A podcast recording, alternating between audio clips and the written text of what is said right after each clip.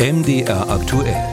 Hörer machen Programm. Sie sagen uns, was Sie beschäftigt, und wir schicken dann unsere Reporter los, die sich damit beschäftigen. Und diesmal geht es um den Flugraum von Belarus. Eine Hörerin, die sich bei uns gemeldet hat und anonym bleiben möchte, beobachtet dort nämlich wieder einen vergleichsweise regen Flugverkehr, auch mit Maschinen aus der Europäischen Union.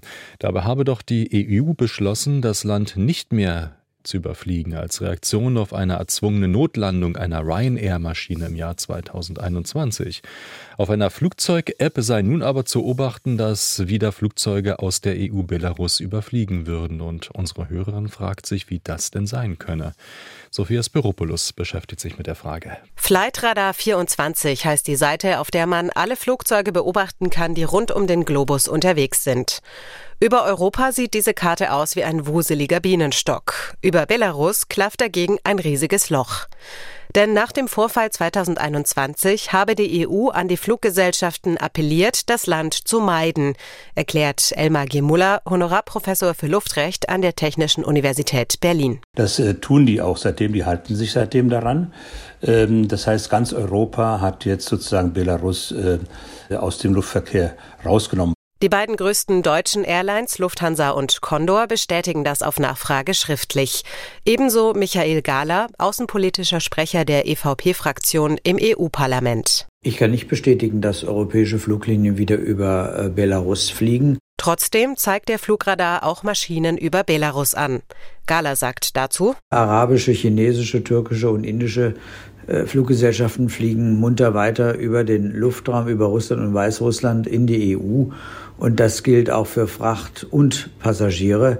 Ähm, und äh, Türken und Araber haben ihre Frequenzen nach Moskau und weitere Ziele sogar erhöht. Und selbst Maschinen aus Europa können über Belarus auftauchen, fügt Luftrechtsexperte Gimula hinzu. Zum Beispiel Privatflugzeuge, die Geschäftsleute für ihre Zwecke chartern. Oder wenn ein Pilot oder eine Pilotin von der geplanten Route abweichen und den belarussischen Luftraum streifen muss, wegen Wetterproblemen oder um Sprit zu sparen zum Beispiel. Das seien aber Einzelfälle. Für die europäischen Fluggesellschaften bleibt Belarus eine freiwillige Sperrzone. Negative Auswirkungen habe das aber kaum. Natürlich wird das Land nicht mehr überflogen. Also Flugrouten, die äh, natürlich äh, auch nach Effektivität geplant werden. Äh, da wird jetzt Belarus, das Land Belarus und der äh, belarussische äh, Luftraum rausgenommen.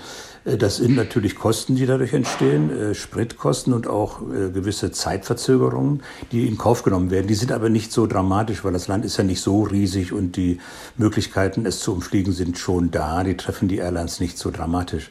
Belarus treffe das dagegen schwer. Die Überfluggebühren fallen weg und der Handel ist stark eingeschränkt. Das Land warte darauf, wieder ans internationale Luftverkehrsnetz angeschlossen zu werden, so Gimola.